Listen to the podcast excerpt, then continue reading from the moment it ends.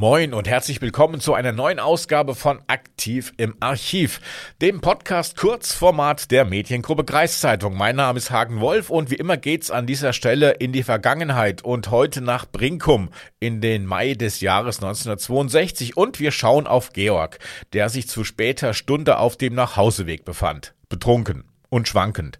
Und da dachte sich Georg, bevor ich jetzt noch beim betrunken Laufen hinfalle, nehme ich mir lieber ein Auto, das ist sicherer. Passenderweise kam er an einer Gaststätte vorbei, auf deren Parkplatz gerade ein junger Mann in sein Auto steigen und wegfahren wollte. Georg schlug den jungen Mann schnell zu Boden, nahm ihm den Autoschlüssel ab, setzte sich ins Auto und fuhr davon. Im Auto lag noch die Jacke des jungen Mannes mit Geldbörse und eine Taschenlampe.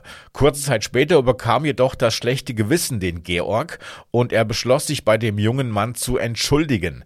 In der Geldbörse entdeckte er die Adresse des gerade Überfallenen und fuhr dorthin.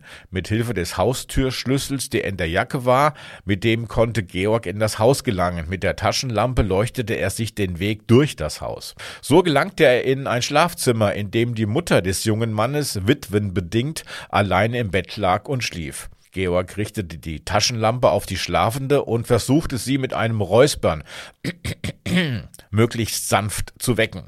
Die Dame erwachte und, naja, als sie bemerkte, dass sie von einer dunklen Gestalt in ihrem eigenen Schlafzimmer mit einer Lampe angeleuchtet wurde, bekam sie zuerst mal etwas Schnappatmung. Georg bemerkte wohl, dass die Dame etwas aufgeregt war und dachte sich, dass er nun sehr sensibel und vorsichtig vorgehen musste, damit die Situation nicht völlig aus dem Ruder lief. Entschuldigen Sie bitte die Störung, begann er daher seinen Satz. Entschuldigen Sie bitte die Störung, aber ich habe gerade Ihren Sohn überfallen und ausgeraubt und Jetzt sagt Georg ein, dass, dass es wohl das Beste wäre, nichts weiter zu sagen, sondern lieber zu verschwinden.